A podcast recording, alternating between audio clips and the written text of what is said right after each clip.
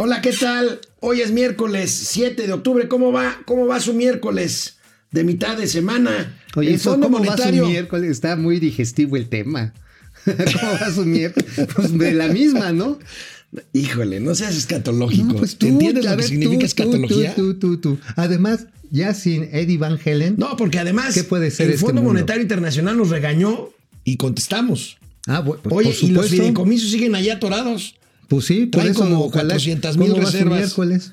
Bueno, Raquel Buenrostro, Raquel Buenrostro tiene COVID, le deseamos una pronta y oportuna recuperación. Pues sí, es que sí, la verdad, el, pues andar ahí en el SAT, ves a mucha gente ahí. ¿eh? Sí, sí, sí. Mucha sí, gente. sí, sí. Entonces- Ojalá y se recupere pronto doña, Eh, doña Raquel. Raquel. Y hoy, hoy es el debate de los vicepresidentes, de los candidatos a vicepresidentes, el actual vicepresidente y Kamala Harris, la candidata a vicepresidente. Pues este, ahí está enfermo, pero Dice que pues, sí va a irse al debate. Sí, que, el tema es que Biden. que es una mendiga gripita, ¿no? El COVID. Pues, bueno, Nada más aquí hay 82 mil muertos. No se apuren.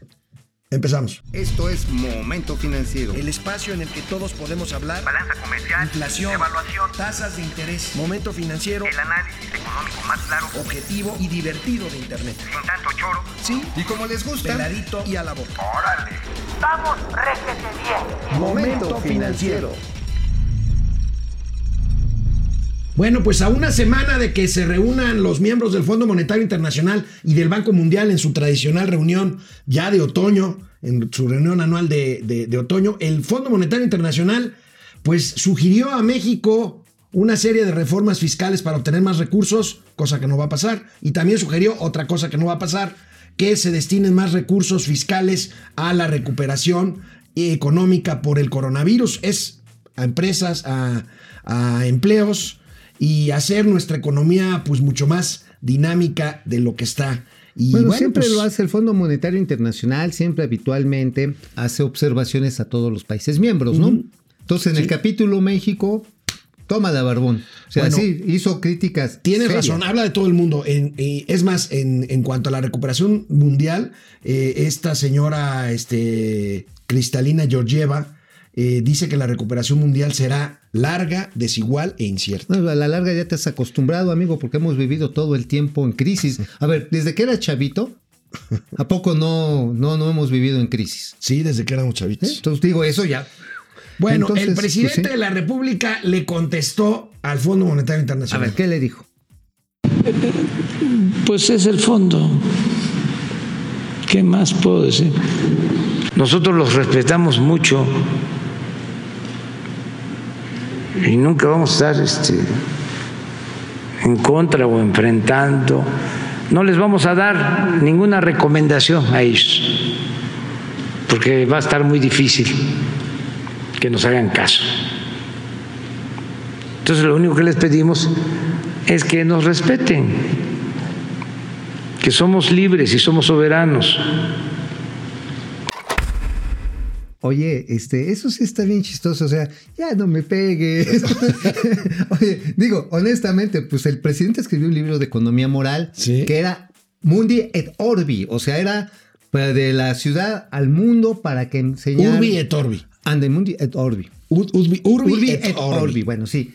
Eso, para que llegara todo mundo y todo mundo tomara las lecciones verdaderas, únicas y exclusivas de México para salir de la crisis. Y parece ser que el Fondo Monetario Internacional, la señora, Cris- la señora Cristalina, pues nada más soltó la carcajada cuando leyó el libro. Sí, hombre, no, Digo. pues economía moral, ¿qué es eso? No, bueno, y es que el Fondo Monetario considera que el 0.7% del PIB que México está destinando a apoyos para empresas y para empleos, pues está muy por debajo de lo que se requiere de un promedio del 3% que tiene el No, G20 bueno. para poder salir de la Oye, crisis. pero además mucha de esta lana no está llegando. Me he enterado de unos chismes. no, bueno, no está. no, no, no. Los 25 mil varos. Y eso al rato que haga te la refieres a los créditos. A los créditos esos. Ya ves que eran a la palabra irrecuperables, de alguna manera. Bueno, muchos de esos se quedaron en el camino a través de call centers en los cuales los siervos de la nación se ponían de acuerdo con el dueño, daban de alta muchos de los trabajadores, les daban de los 25 mil varos, les daban, tú haz de cuenta, 5 mil pesos al trabajador, 5 mil pesos al dueño del call center y los otros 15 mil para la bolsa. Nada más deja que esto llegue a la Auditoría Superior de la Federación. Bueno, y lo digo no de oídas. Lo digo porque... Bueno, vamos a ver rápidamente también. El subsecretario de Hacienda, Gabriel Llorio, contestó a través del Twitter a las recomendaciones del Fondo Monetario Internacional. Primero habla de que México ha firmado los convenios de transparencia. Está bien, sí. nos llevamos muy bien, nos decimos la neta. A ver el siguiente. A ver, ahora sí. Ahí está otra vez la autorización de publicar la declaración es un ejercicio de transparencia. O sea, somos chidos, somos transparentes, nos Bueno. decimos las netas, pero ahí viene lo que le contestó. Rechazamos la recomendación de incrementar impuestos en ningún rubro, incluyendo impuesto de la renta, IVA y gasolinas, pero- aún menos en la actual Oye, coyuntura. nada más digo, no, no quiero contradecir a don Gabriel Llorio, que me parece un economista excelente, pero con la idea de eliminar el subsidio o estímulo fiscal a las gasolinas, con aumentar el cobro de los derechos a las telecomunicaciones en el uso del espectro radioeléctrico.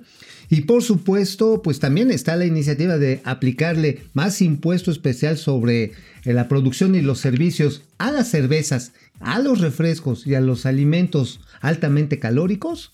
Eso es aumentar Oye, impuestos, ¿eh? pero Nada más, adivina ¿eh? también qué nos recomendó el Fondo Monetario ¿Qué? Internacional, amigo. ¿Qué, qué, qué, qué- nos recomendó ¿Qué herejía dijeron esos neoliberales? las acciones, las obras de la refinería de dos bocas porque no es viable y hay que destinar No, esos no dijo, recursos a ver, a ver, dijo que cosas había que más sus- productivas. Que había que suspenderlo mientras no se comprobara su Pues rentabilidad. entonces hay que regresar a los años 70. Pues más o menos. Primero hay que encontrarle la cuadratura. Bueno, pero círculo. Rocío Nale les contestó. Eso sí está bien, ¿Le a habrán aplaudido?